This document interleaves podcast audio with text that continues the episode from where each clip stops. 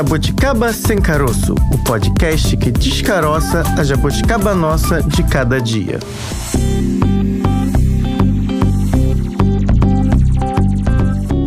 Estamos na área, mais um Jabuticaba Sem Caroço, podcast da Sputnik Brasil, meu, da Francine Augusto e dela.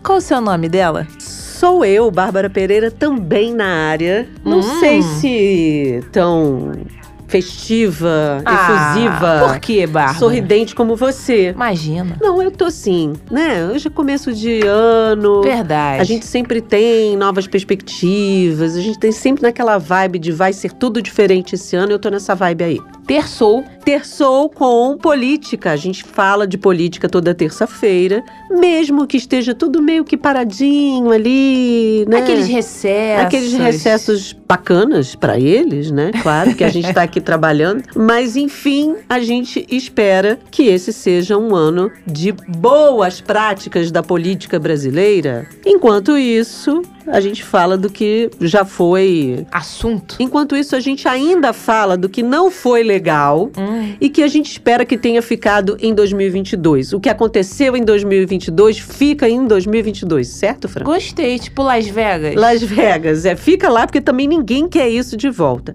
Por exemplo, o orçamento secreto. Ih, o orçamento secreto deu muito o que falar e eu já fico com a pergunta. Pode ser também a dúvida de vários que nos acompanham. O que ele foi? Por que ele veio? Quase um Globo Repórter, né? Do que ele se alimentava? Agora ele foi embora. O que que muda? Será que acabou mesmo? Será que é um gremlin? Meu Deus. Que se joga uma aguinha, ele explode e volta novamente? A gente espera que não, né? É, mas será que a gente tem que explicar pro ouvinte aqui o que foi o gremlin? Não, eu acho que Os- tem que os- explicar os o que, que foi o orçamento É secreto. melhor. Abrindo os trabalhos. Fran, o orçamento secreto foi derrubado pelo Supremo Tribunal Federal no iniciozinho ali de dezembro, né? Hum. Mês passado, ano, mas ainda no ano de 2022. Mês passado, ano de 2022. Logo ali. Isso significa que ele foi considerado inconstitucional e, por isso, é um mecanismo que não pode ser mais utilizado pelos parlamentares da forma como vinha sendo. A proposta, é claro, é tornar o processo mais transparente. Os parlamentares Hum. vão poder receber recursos públicos para atuarem ali nas suas localidades, que é o chamado ali dinheiro além do orçamento. É o orçamento que foi pensado lá para o ano de 2023 pelo governo federal. Tem um dinheirinho ali. Vamos tentar explicar isso, né? Tem um dinheirinho além que pode ser usado pelos parlamentares para ser servir ali de fomento a políticas públicas nas suas regiões. O dinheiro continua. O dinheiro continua. Ah, não tá. é proibido isso. Hum, não é entendi. ilegal, não é proibido. Vamos deixar claro para o ouvinte. Tá. O problema era a maneira como estava sendo utilizado. Né? Deixa eu pegar esse dinheiro aqui, meu nome não fica atrelado a esse dinheiro e eu uso do jeito que eu quiser lá na minha região. E ninguém vai ver como. Mas aí, se tiver ali uma irregularidade, não fui eu que fiz. Meu nome não tá ali. Quem disse? Quem disse? Quem vai provar? Quem vai provar? É, aí ninguém sabe, ninguém viu, né? Pois é. Aí, essa era a lógica do da chamada emenda do relator, Fran. Porque o processo se dava assim: uma única pessoa, o relator, tinha o poder de destinar as verbas para outros parlamentares. Mas o nome do parlamentar ali que recebia era mantido em sigilo, ninguém sabe, ninguém Uhum. viu. Se você, eleitor, não sabe quem foi o parlamentar que recebeu, é certo que não vai saber também de quem cobrar as ações feitas com dinheiro público, vindo desse complemento do orçamento da União. Aí, né, o, a, a forma de gastar esse valor ou de investir, sabe-se lá como a pessoa, né, vai preferir que a gente fale isso, né? Investimento ali, é gasto mesmo. O parlamentar podia ali, então, né, Bárbara, gastar sem lenço, sem documento, não tinha que prestar contas a ninguém, talvez só com uma ação ali do Ministério Público, porque aí sim aconteceria uma investigação, né, de onde vem tanta obra, da onde saiu esse dinheiro.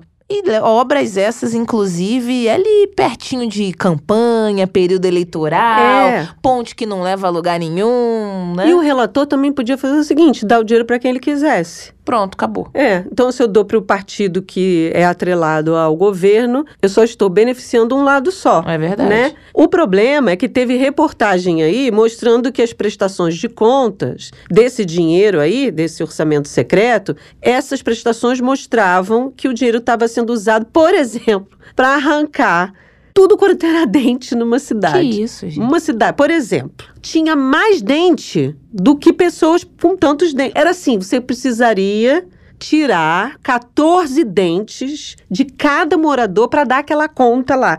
Quem tiraria 14 dentes hoje em dia, Não, gente? gente, a saúde bucal, quem olha assim, né? A saúde bucal está sendo levada ali em consideração, estão se preocupando. Mas não era bem isso não, né, Bárbara? Quem é que paga essa conta aí? Eu... Esse dinheiro não estava sendo usado adequadamente para políticas públicas. Porque Verdade. você pega um, um exemplo como esse de uso para tratamento dentário, mas isso não. É impossível que isso tenha acontecido. Se é impossível que isso tenha acontecido, para onde foi esse dinheirinho? Onde está o dinheiro? Gato comeu, gato comeu. Pois é, o fato é que o orçamento secreto acabou e a dúvida fica: será que esse fantasma pode voltar a assombrar a política brasileira algum dia? Vamos desvendar esse mistério agora.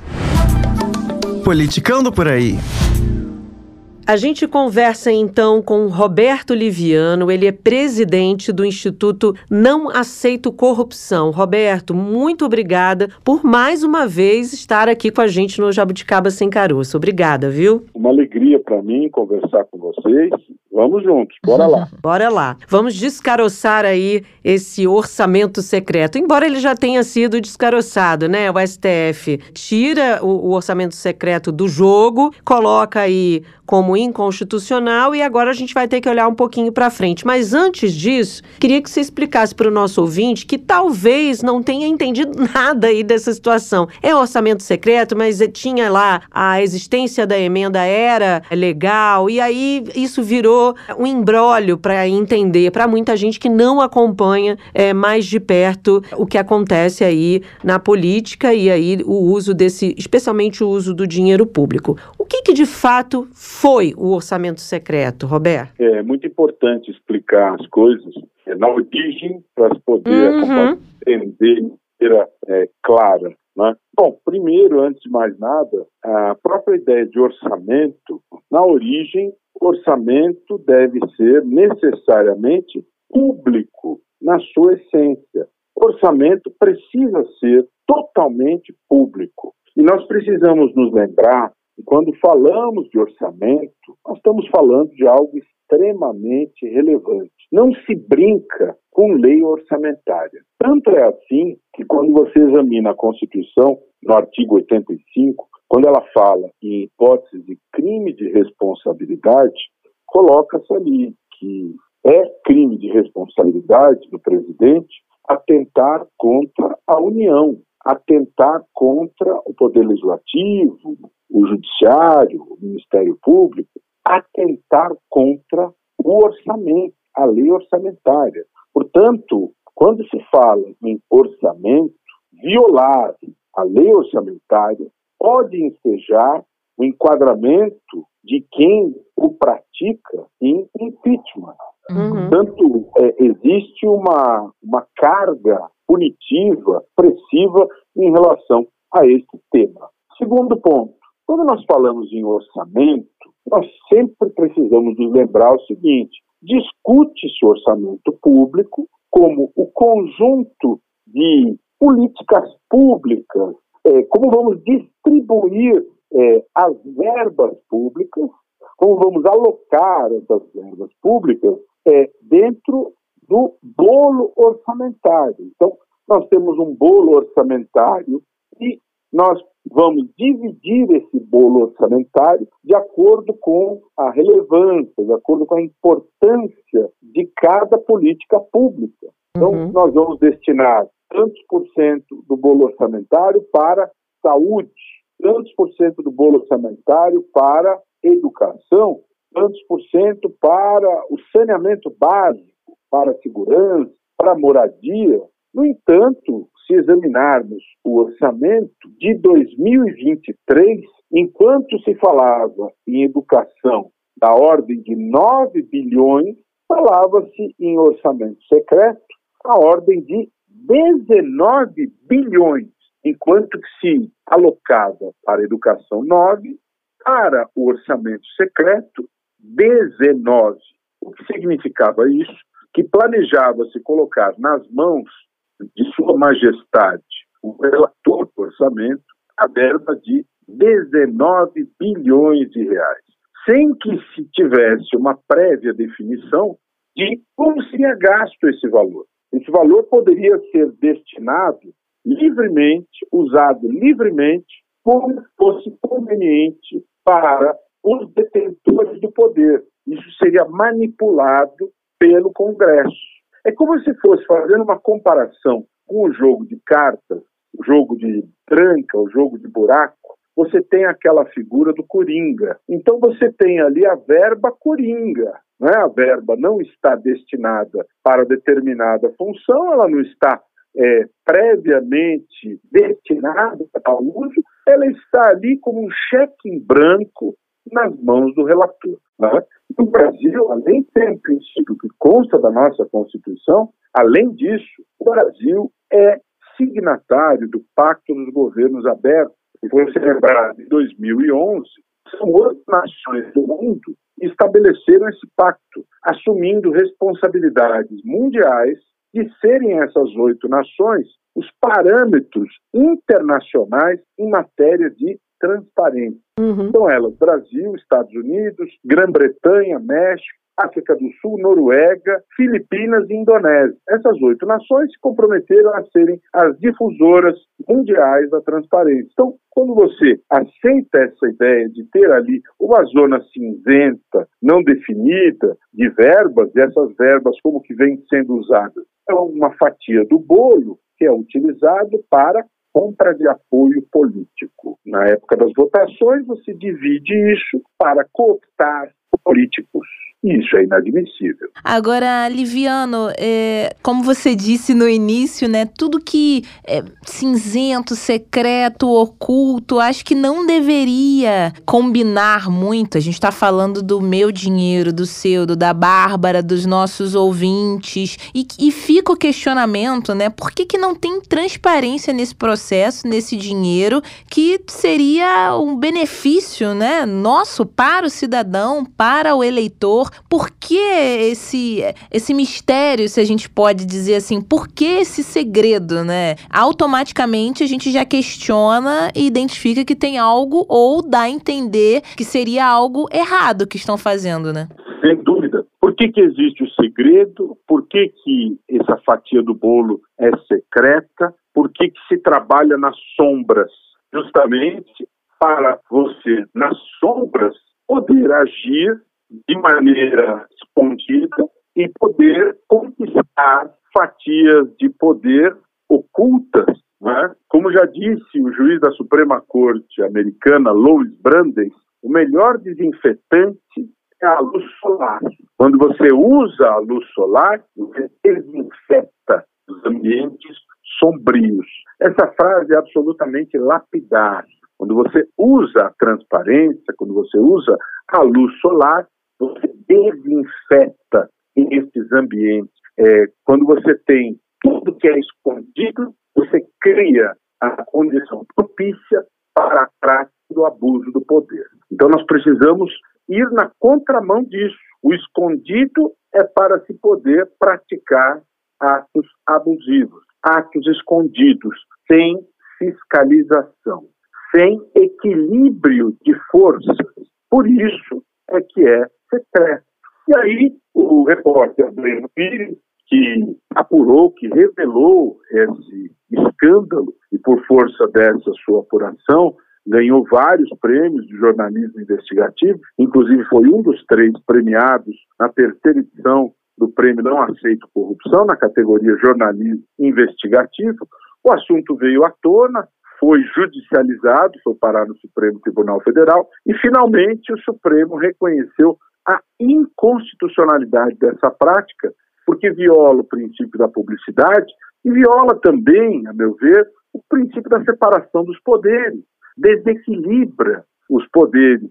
E essa, esse princípio é uma das pedras angulares do nosso sistema constitucional. Você quebra o equilíbrio entre os poderes. Hum. Quando a Câmara, o Senado, o Congresso percebeu que a coisa estava ficando complicada, Rosa Weber foi a relatora, é, cravou um voto pela inconstitucionalidade, foi seguida por outros ministros, e aí foi suspensa a sessão, 5 a 4 pela inconstitucionalidade, veio uma resolução do Congresso, no desespero, propondo o inominável, o inadmissível, propondo que é, simplesmente, ao invés de toda a verba ser destinada ao relator, que a prática espúria fosse de responsabilidade não só do relator, mas também do presidente do Senado, que receberia um bilhão e meio, o presidente da Câmara outro bilhão e meio, o relator uma parcela menor e os líderes de bancada parcelas menores, como se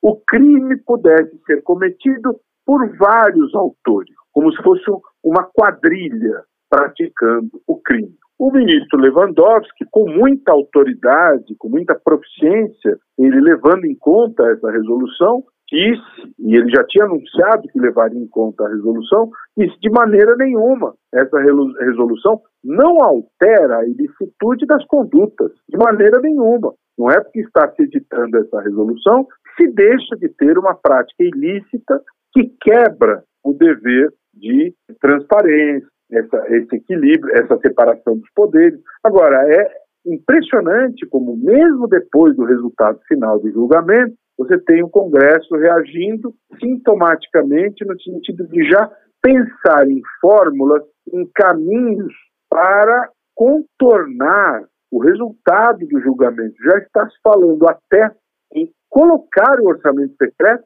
na Constituição. O Supremo decidiu que o orçamento secreto é uma prática ilícita, que fere a Constituição, e o Congresso reage dizendo: não, nós vamos, estamos pensando em elaborar uma proposta de emenda à Constituição para que estas práticas das emendas do relator sejam incluídas na Constituição. Eles parece que não se dão conta que esse tipo de iniciativa seria uma afronta à Corte e o próprio Supremo, se afrontassem a Corte, seriam chamados a examinar a constitucionalidade uhum. desta iniciativa. É? Vamos descaroçar um pouquinho isso. Receber esse dinheiro é, faz parte desse processo de distribuição de dinheiro para parlamentares para que eles apliquem em, seus, em suas localidades de origem, tá certo? Vamos explicar isso para o nosso ouvinte. A questão toda não é receber o dinheiro, é receber e não dar transparência do que, que esse dinheiro está sendo feito. É por aí? As duas coisas. Primeiro, você distorcer a própria ideia orçamentária, que é, quando você aprova o orçamento público, é necessário que você organize o orçamento e distribua o bolo orçamentário dentre as diversas políticas públicas, uhum. tanto para a educação, tanto para a saúde, tanto para o saneamento, tanto para o meio ambiente, tanto para a moradia, segurança, etc. Não pode sobrar um contingente de 19 bilhões para ser dividido ao livre é, critério Sim. dos senhores congressistas. Isso é inadmissível. Que você tenha uma pequena parcela, muito pouco expressiva, para ser dividida pelo parlamento, ok, mas não 19 bilhões que representa uma parcela gigantesca dentro do orçamento. Isso é inadmissível. Então, você tem que ter a base, o principal, o essencial do orçamento, precisa ser todo ele distribuído para efetivar as políticas públicas. Sim. Sem sombra de dúvida. E aí, Roberto, nesse processo, a própria eh, senadora Simone Tebet fez aí ao longo da campanha algumas denúncias a partir de reportagens mostrando que o dinheiro havia, se, havia sido usado em algumas localidades de forma talvez nem tenha sido usado pelo que mostra ali, né? Pois é. 500, por exemplo, extração de 540 mil dentes numa população de 39 mil moradores. Tem mais dente do que morador, né? Então, aí você vê o que Surreal, é né? a questão sombria escondida. Além de não ter uma destinação é, previamente destinada, quando você faz a coisa no escondido, para beneficiar aquilo que nós chamamos de clientelismo político, você tem esse tipo de atrocidade. Uhum. Né? Você não tem uma prévia destinação organizada, balanceada para atender as políticas públicas, e você tem esse tipo de barbaridade, esse tipo de coisa grotesca, num país em que nós temos uma desigualdade social absurda. Isso é inadmissível. Quando você tem as verbas já destinadas às finalidades de acordo com um plano orçamentário devidamente planejado e estruturado, as coisas são organizadas, são fiscalizadas, são planejadas como deve ser. Uhum. Agora, quando a coisa fica nas sombras, quando a coisa fica escondida e ela é feita apenas para satisfazer interesses mesquinhos, como esse exemplo que você deu, aí nós temos esse tipo de situação absolutamente inaceitável. E até então, quem era o responsável, né? Quem fiscalizava o uso desse dinheiro até então secreto, né? Não mais agora com o fim do orçamento, além de nós, né, cidadãos que queremos ali entender para onde foi, onde está sendo aplicado, se de maneira correta, né? Quem fiscalizava o uso desse dinheiro? Eu tenho a impressão, aí precisaríamos fazer uma investigação mais apurada, mas eu tenho a impressão que essa situação ela acabou ficando encoberta pelas siglas, hum. é, pelos códigos, pela burocracia, pelos desvãos do mundo do orçamento público, até que houve essa revelação feita pelo jornalismo investigativo.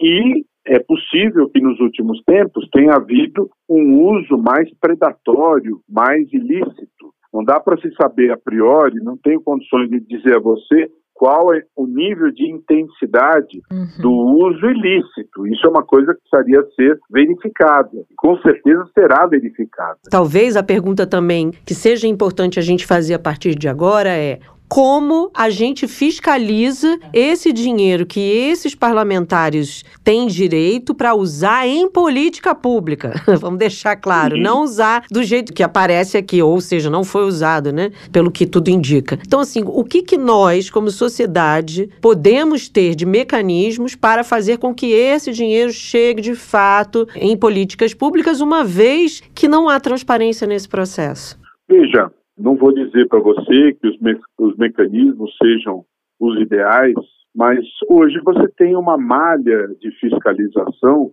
se o bolo orçamentário for dividido entre as políticas públicas que deveria ser, você tem todo um, um, universo estruturado para cuidar dessa fiscalização. Você tem principalmente o Ministério Público, a nível uhum. federal, a nível dos estados, e o Ministério Público de Contas, que é uma instituição estruturada com poder de investigação que está extremamente atento a toda essa questão e com poderes de investigação, com poderes de ação processual e vem procurando fazer da melhor maneira um, o seu trabalho investigatório. Mas não só ele, os tribunais de contas também, igualmente, é, têm um papel de controle relevante, assim como os auditores de contas. Existe uma série de organismos que fazem parte de uma rede de controle para que haja o cumprimento, para que tenhamos efetividade em relação a essa destinação. O que nós não podemos ter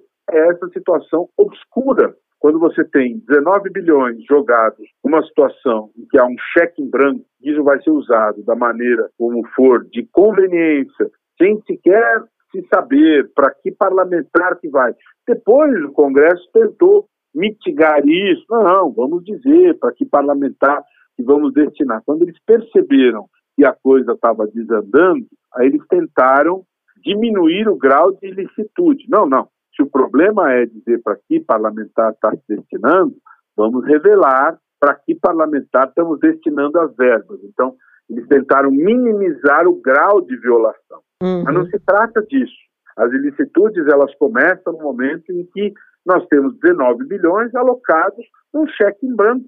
Isso não pode ser dessa maneira. A coisa está errada da raiz, como apontou a ministra Rosa Weber. Tem que ser corrigido da raiz.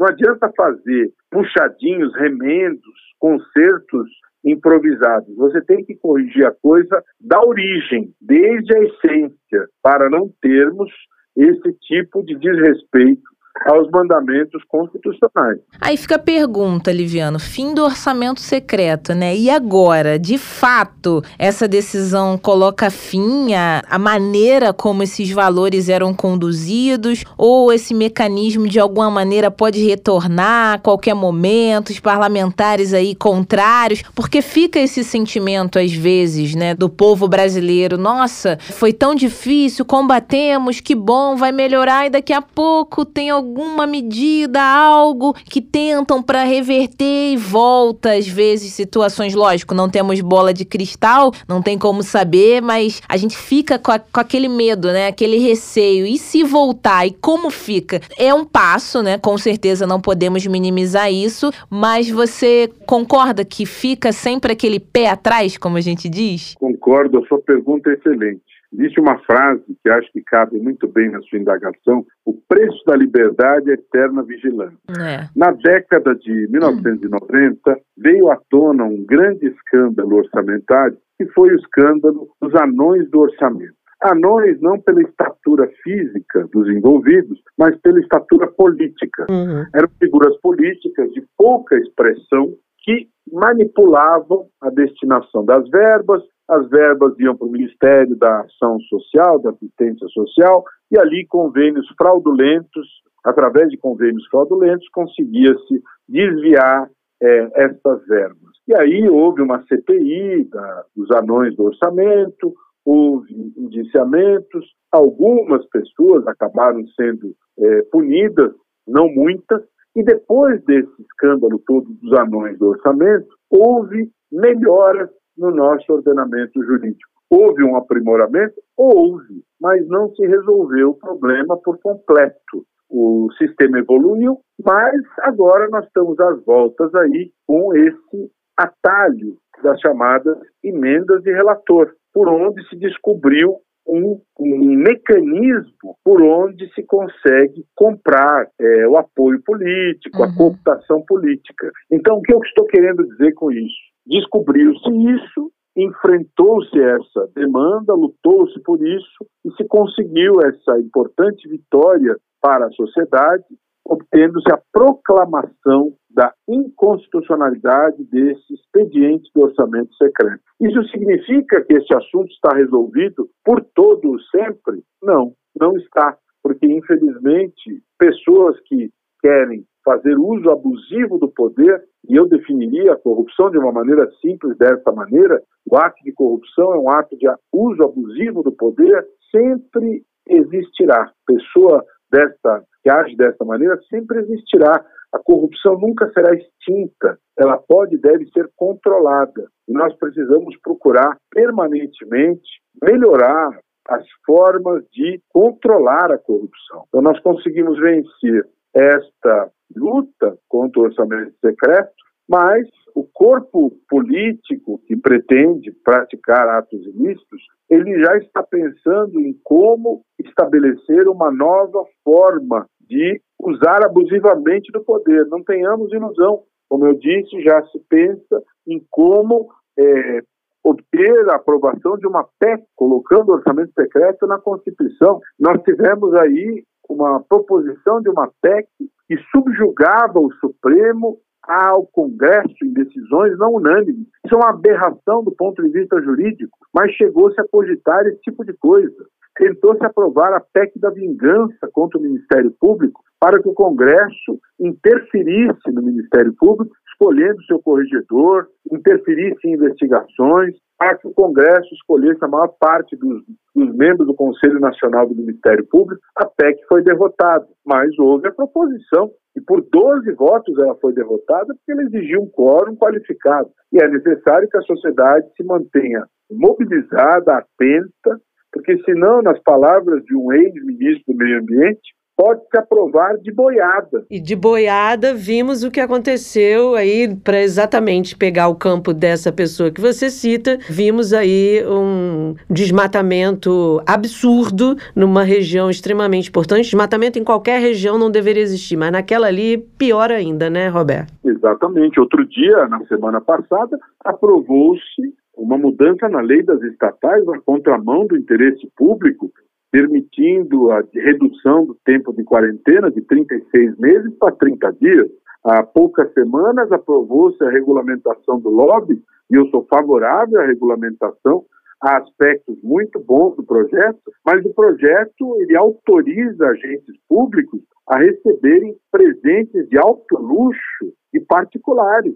Ele autoriza agentes públicos a é, participarem de seminários e feiras nababescas a convite de particulares. Isso é inadmissível uma lei que regula o lobby. Uhum, né? uhum. E isso foi aprovado a toque de caixa, usando o expediente já institucionalizado da urgência de votação. Urgência de votação significa sacrifício da maturação democrática. Uhum. Bom, assuntos que a gente pode voltar aqui, viu, Roberto? Especialmente a questão do lobby, é um assunto que está aí em alta, né? Em discussão, em intensa discussão. Vamos retomar ele aqui e vamos convidar você com certeza. E antes de deixar você partir, eu sei que o retorno será em breve, queria que você rapidamente desse aí os canais, né? A forma dos nossos ouvintes encontrarem aí, conhecerem ainda mais o Instituto Não Aceito Corrupção. Eu sugiro que os ouvintes que nos acompanham sigam é, o Instituto, principalmente no Instagram. Nosso perfil é o Não Aceito Corrupção. E também acessem o nosso site, nãoaceitocorrupção.org.br. Assinem a nossa newsletter para receber informações atualizadas sobre os trabalhos do Instituto. E também convido a me seguirem no Instagram, no Roberto Livianu Oficial. Será uma uhum. alegria, um prazer, uma honra conectar-me a todos e todas vocês. Uma alegria, um prazer conversar com vocês, Bárbara e Francine. Olha, que chique que ele é. Em francês, ela tá chiquérrima Ai, hoje. tô me sentindo agora. Um beijo, Liviano. Tchau. Um abraço, tchau, tchau. Um beijo pra vocês, querida. Ótimo ano de 2023, com energias boas. Muito obrigada. Tchau, tchau. Tchau. tchau. Agora, Bárbara, tem uma expressão que diz o seguinte: a conta sempre chega. Ah, chega. Uma hora chega. Demora. Ah, chega. Nem sempre demora, mas chega. A sensação né, que a gente tem é que nunca chega, na verdade, para algumas pessoas, mais precisamente alguns políticos que continuam fazendo aí o que querem com o nosso dinheiro, dinheiro público, sempre em nome do povo, né? Ah, ah é pro povo, é pra melhoria, é pra ter um dente melhor, é pra ter uma saúde melhor. As justificativas para a manutenção do orçamento secreto foram inúmeras, diversas, mas o que a gente quer saber sempre é se o dinheiro foi usado de fato em prol da população. Esse dinheiro do orçamento ali, dos parlamentares, ele pode sim ser usado na educação, na saúde, não só em obras faraônicas hum. que possam garantir aquele voto nas eleições. Aquilo que a gente sempre fala, que já falamos em alguns episódios, a ponte que liga do nada para lugar nenhum, oh. né? Que nem não faz o menor sentido. A rua sem saída. A rua o asfalto que tá faltando. O, o, asfalto que todo mês você tem que trocar aquela plaquinha, porque imagina, se fosse bom mesmo aquele material usado no asfalto, você não precisaria fazer é, recapeamento sempre. A questão é, quando você faz recapeamento sempre, toda hora você tem que ver o asfalto, é para quê? Para você gastar mais din-din. E gasta com muita placa também, é? estamos em obra. Oh, que maravilha, é, né? É, complicado. Então, obra sempre chama muita atenção. Uhum. E aí, esse dinheiro, muitas vezes, poderia estar sendo usado de outras maneiras, principalmente na saúde, principalmente na educação. Muita ponta solta e a gente precisa reconectar esses fios aí e aprender a dar uma puxada nesse fio e chamar essa galera para a realidade, né? A nossa conversa agora é com quem acompanha a política brasileira, né, Fran? Isso, acompanha de perto e analisa se esse episódio vai realmente ficar no passado. Oxi. Direto do Palanque. Conversamos agora, então, com o cientista político Sérgio Praça, professor da Escola de Ciências Sociais da FGV. Professor Sérgio, muito obrigada por conversar aqui conosco no nosso podcast. Seja bem-vindo. Imagina, é um prazer. Obrigado. Nós que agradecemos. Bom, tivemos mudanças, né, recentes com é, esse posicionamento, né, essa decisão do STF. Eu queria, a gente queria entender, né, fazer essa leitura se o fim do tão falado orçamento secreto pode ser considerado, professor, um divisor de águas aí a partir de 2023 para a política brasileira, na sua opinião? É um acontecimento bastante importante. Eu acho que mais do que o fim do orçamento secreto ser um divisor de águas, na verdade, foi o início dele, né, e a descoberta dele uhum. que foi uma, uma grande mudança, porque as coisas voltam agora mais ou menos onde estavam antes, mas com, com o Congresso fortalecido, né, mas o que eu acho sobre o orçamento secreto é que ele foi criado porque tivemos uma enfim, uma, uma, conjuntura de um presidente muito fraco, Jair Bolsonaro, né, em termos gerenciais, né, um presidente que, que ou, ou não queria ou não sabia negociar com partidos políticos para governar, em um contexto em que ele estava muito frágil por causa da pandemia e da sua também péssima gestão, se não criminosa, da, da pandemia, e ele sofria um risco relativamente grande de sofrer um processo de impeachment. Então, o orçamento secreto foi uma das maneiras, né, talvez a principal maneira, através da qual ele garantiu sua permanência no cargo. Né? Ou mesmo assim, ele poderia ter sofrido um processo de impeachment e saído vitorioso desse processo, né? mas seria extremamente desgastante de, de qualquer maneira, né? Teria prejudicado, acho que bem mais as chances dele de reeleição, né? Ele quase foi reeleito, né? Foi por pouco. Uhum. Então, o orçamento secreto funcionou como uma maneira de Bolsonaro se safar desse início de processo de impeachment que eu estava vendo, né, outros analistas também estávamos vendo como quase inevitável no início de 2000 e né, no primeiro semestre de 2020 e um pouquinho um pouquinho depois também. O senhor acredita que essa decisão do STF reequilibra novamente os poderes ou ainda vamos ver aí o legislativo tentando aí ter é, um poder maior do que de fato ele tem ali que é legislar, né?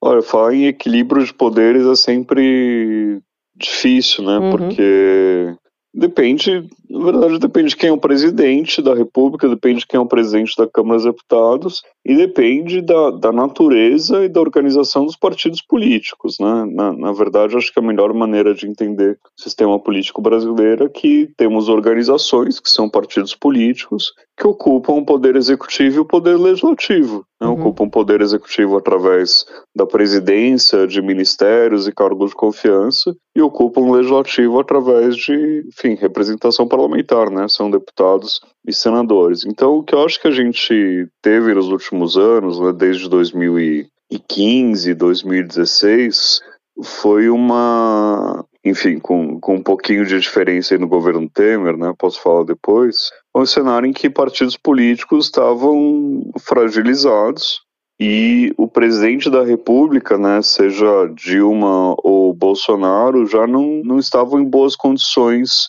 de governar. E aí surgiram dois presidentes da Câmara dos Deputados, né, o Eduardo Cunha e no período posterior o, o Arthur Lira, que se aproveitaram dessa situação e fortaleceram o poder de barganha né, e os ganhos dos parlamentares dentro do, do processo orçamentário.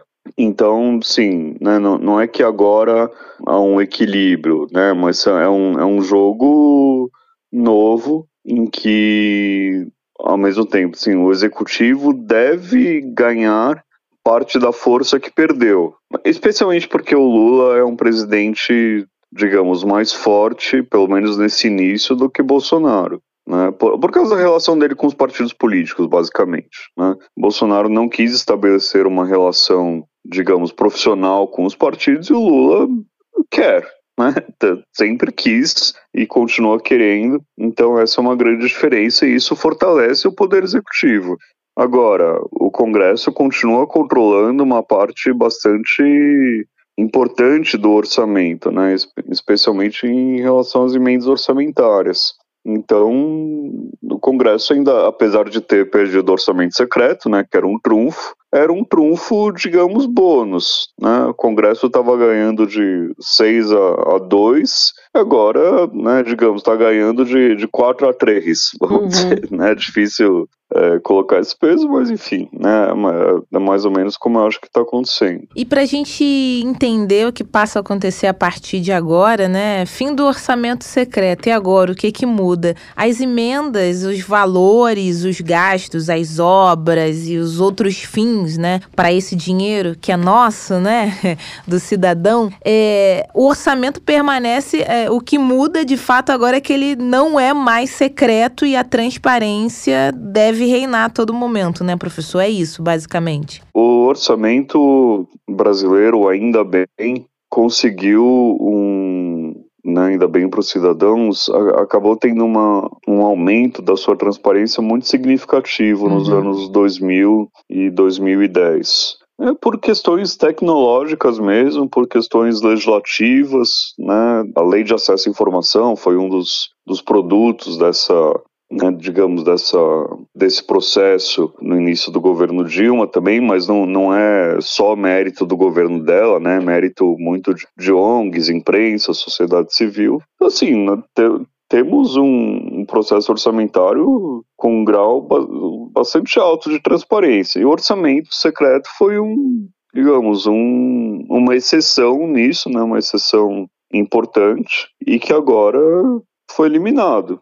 Então, assim, voltaremos a ter um processo orçamentário né, que, que é complexo, é difícil de entender, é transparente, mas também para se aproveitar dessa transparência, você precisa ser especialista, precisa se informar bem nessa especialidade. Pode ser um jornalista especializado nisso, mas uhum. vai ter que dedicar tempo a entender a coisa, porque não é simples, né? Para ficar só na, nas emendas orçamentárias, existem vários tipos de emendas diferentes. Tem emenda coletiva, tem emenda individual, tem emenda impositiva, emenda autorizativa, né? Quer dizer, só para entender isso já, já exige um tempo de, de preparação e de estudo, fora outras coisas, né? Mas o importante, no fim das contas, é que os dados estejam disponíveis. Se, uhum. se os dados não estão disponíveis, a gente não consegue entender. Uhum. Consegue nem começar a entender quais são os parlamentares mais influentes no processo orçamentário, por exemplo, né? Que é um dado hiper importante. Sim. Né? Uhum. Então, ainda bem que, que voltaremos a ter transparência, né? Esse é um ganho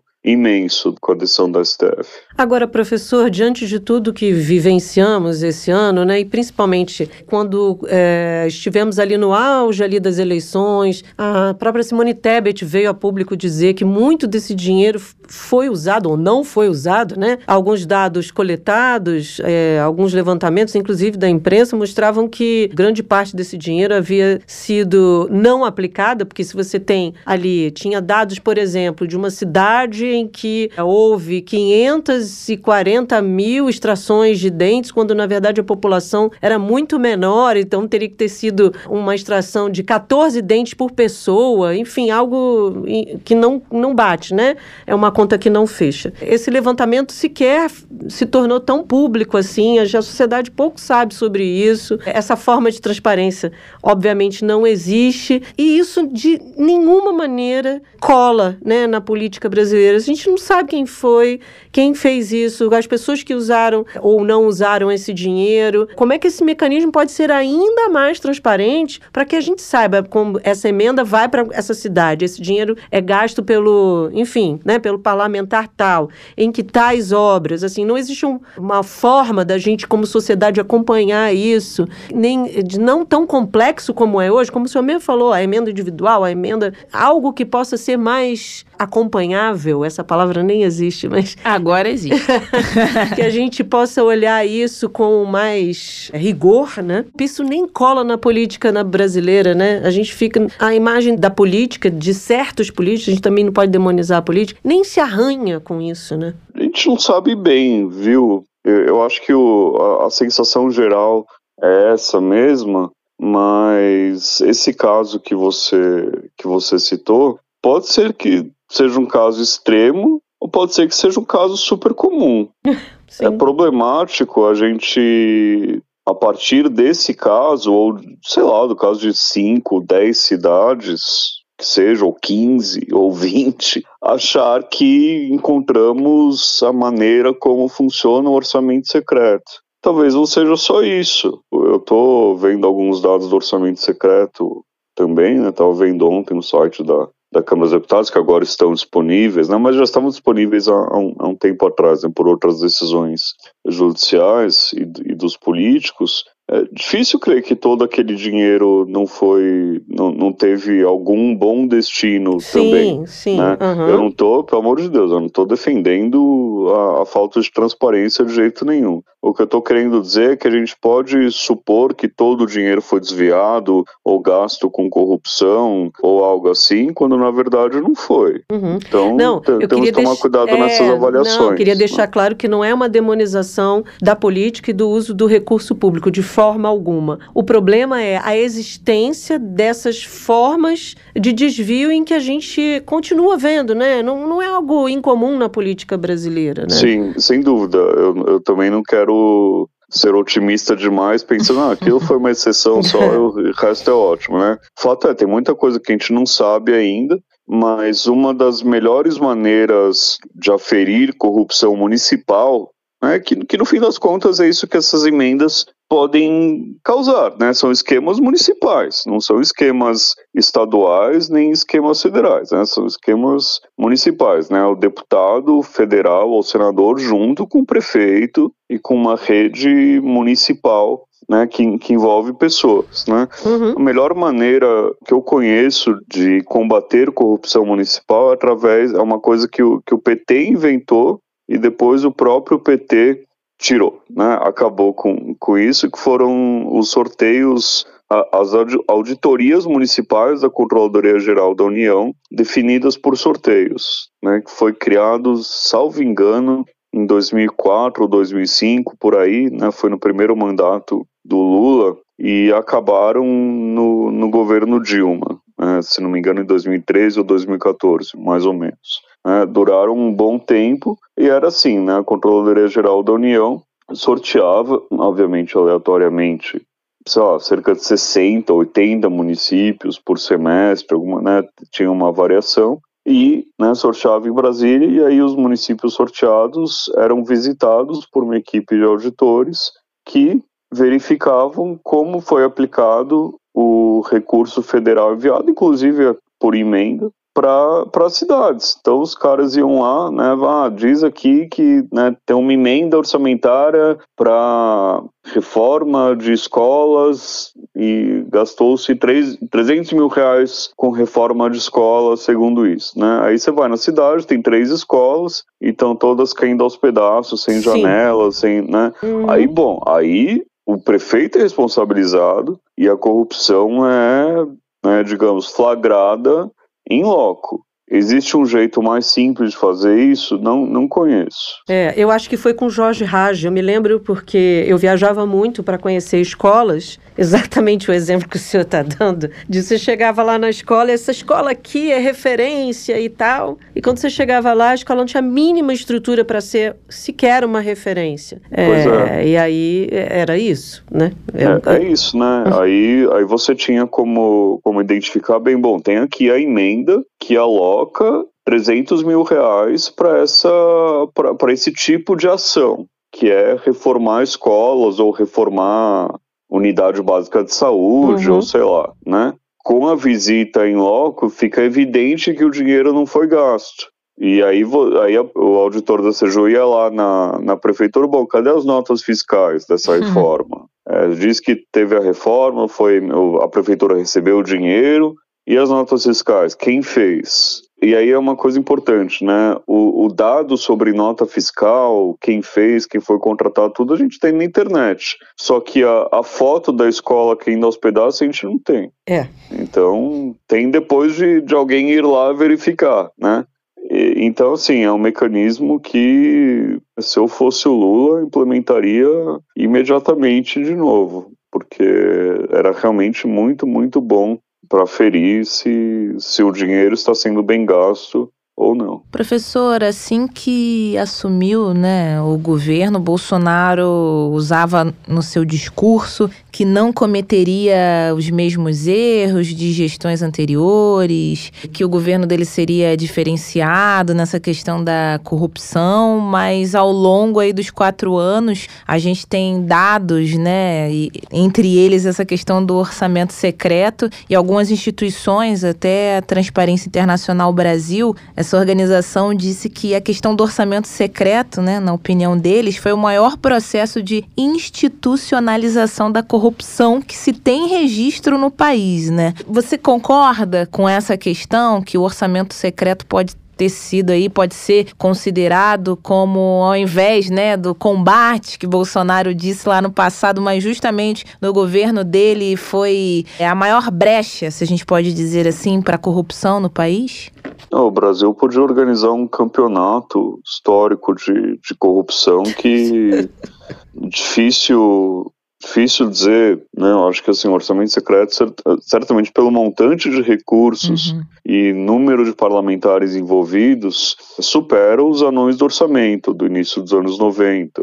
Supera os sanguessugas né, de 2005, 2006, né, que era corrupção com ambulâncias, né, contratação de ambulâncias, enfim, para municípios através de emendas orçamentárias também. Assim, supera esses dois escândalos em, em valores, né, em dinheiro e números parlamentares envolvidos. Mas eu não, eu não sei se dá para comparar, por exemplo, com o uso de estatais, né, como Petrobras uhum. e BNDES, tudo durante os governos do PT, né, em que não foi só o PT que roubou, né, vários Sim. outros partidos também, né, que fique claro. Porque aí né, também era, era, era muito dinheiro, né, também eram bilhões de reais, bilhões de reais, então difícil comparar essas coisas, mas certamente sim, eu diria que foi a maior, a maior esquema de corrupção dentro do processo orçamentário desde 1988. É como se fosse é, dado uma legalidade à, à, à, corrupção, ao ilegal, né? O que não está correto. Né? Exatamente, né? né? Uma, é, o, é o que você falou bem, né? Uma institucionalização, né? Uma,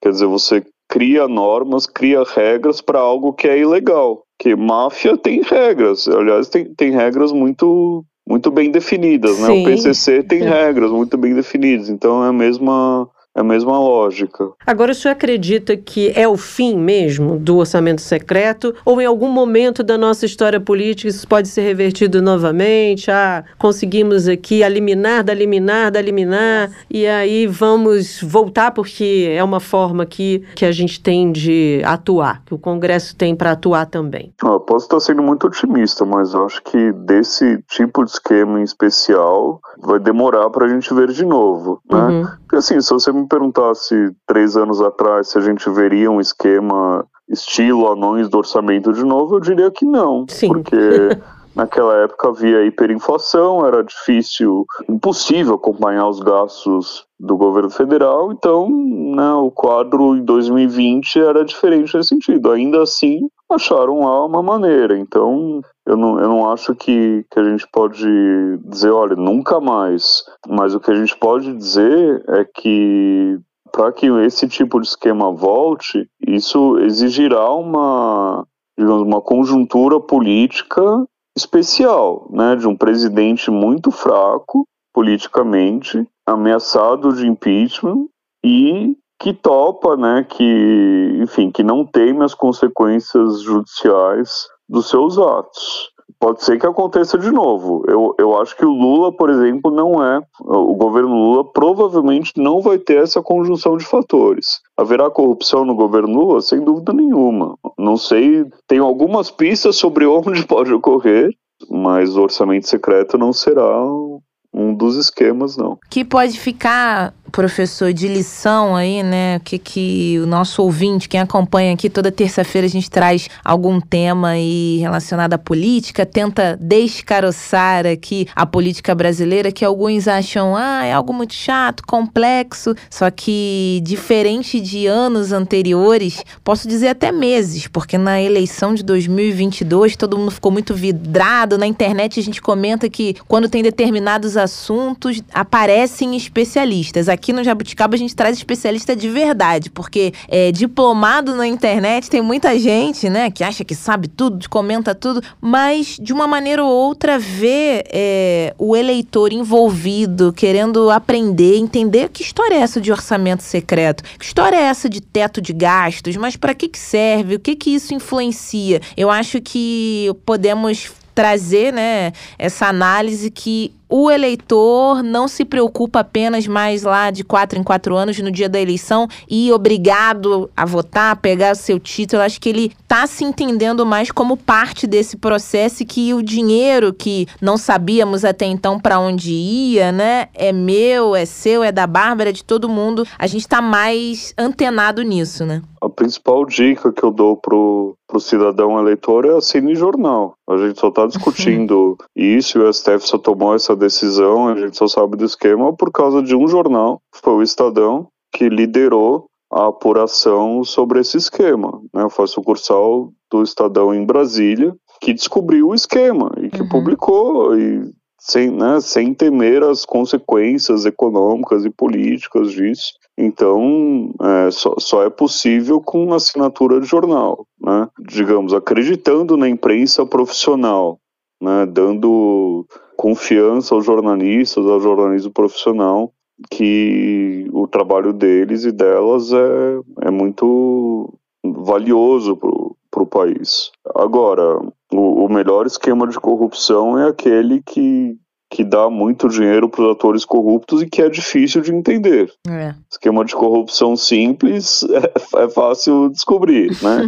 Esquema de corrupção complexo é mais difícil descobrir e, mesmo uma vez descoberto, né, como você falou do orçamento secreto, bom, os envol prefeitos envolvidos foram punidos por isso ou não, é, não sei, né, isso é talvez a próxima etapa da, da coisa, né, descobrir onde houve corrupção, né, para além do, da institucionalização do orçamento secreto e punir os envolvidos. Aí eu sou muito mais pessimista, acho difícil que ocorra, e se ocorrer vai demorar bastante. Então, assim, não, não tem atalho, né? Infelizmente não tem, não tem atalho. Mas, mas eu sou otimista, assim, eu sou otimista com os próximos com os próximos anos também, porque eu acho que o, o PT, quando está no poder, é, é, é, muito é mais vigiado do que, por exemplo, o PSDB, quando está no poder, e acho que os próximos anos serão muito bons para o jornalismo político. Essa questão da anistia é algo que o Brasil precisa rever, né? O Brasil anistia talvez, e aí tô, tô dando a minha, o meu pitaco aqui, um pouco demais, né? Diferentemente dos nossos países vizinhos, a gente não costuma punir, né? Olhar e falar, não, isso vai passar, especialmente na política brasileira, isso vai passar porque daqui a pouquinho ali na frente talvez eu tenha que lidar com ele de novo, então é melhor não punir agora. E aí a gente vai de tempos em tempos tendo que lidar com novos ilegalismos. Eu gosto dessa palavra agora. Professor, muito obrigada, viu, pela sua participação aqui mais uma vez. Volte sempre, que a gente tem aqui em 2023 boas análises né, sobre a nossa política brasileira. Bom, é só chamar, estou a postos. Obrigado. Obrigada. Grande abraço. Tchau, tchau. tchau. Acabou, Fran? Acabou chorar e ficou tudo lindo, maravilhoso. Eu adoro conversar com você, com os nossos convidados, entrevistados, com o nosso Jabuticaber. A gente fala, ele responde de lá. Eu respondo rádio, respondo filme, respondo boa noite para o apresentador do jornal. Jura? Eu respondo, tem essa conexão, essa ligação. Ele não tá me ouvindo, mas eu respondo. Eu sei que tem Jabuticaber que nos responde também. É mesmo? Com certeza. É? Hum. Acabou de responder agora. Falaram verdade. É. Ô, Fran, é. vou te fazer uma pergunta. Faça. Você é aquela pessoa que abre a janela de manhã e fala: Bom dia, sol. Aí vem aquela chama, aquela labareda. Aqui no Rio de Janeiro não dá pra fazer isso, não, Bárbara. Eu, eu moro num dos bairros mais quentes do Rio de Janeiro, tá? Então, Irajá então tá. City. Mas eu acho você tão positivo. Ah, good vibes. Good vibes que você é aquela que abre a janela e fala sobre. fala com o sol. É. E amanhã. Será então, que ele então, responde? O sol responde pra você. Eu te mando um raio lá, um, um raio ultravioleta bem forte. Amanhã o programa é sério, é sobre taxação do sol. Não tem nada a ver com a brincadeira que eu fiz com você, mas é só uma ligação aqui, tá? Não, eu achei que tem tudo a Pois ver. é, é um projeto de lei, né, que prevê taxas para quem adotar a, a energia solar. Ainda não está em vigor, não, está em discussão e é isso que a gente vai fazer amanhã. A gente quer entender melhor a respeito disso. Então, não deixe de acompanhar a gente no Twitter. Eu Hum. gosto quando a Fran fala. Twitter. No Twitter, no arroba jabuticabasc. Lá você pode deixar recadinhos, além de acompanhar, ver o que, que a gente está fazendo, né? Uhum. Deixar seus recadinhos, mandar good vibes. A gente está aqui para receber essa energia positiva. E também não esqueça que a gente está nas principais plataformas. Siga, curta a gente, compartilhe. A gente quer mais jabuticabers de carteirinha. E mais sol, mais raios, mais luz. Mais good vibes! Oi, estamos também no site da Sputnik Brasil, sputniknewsbrasil.com.br. Beijo e até amanhã, gente. Tchau! Jabuticaba Sem Caroço, o podcast que descaroça a jabuticaba nossa de cada dia.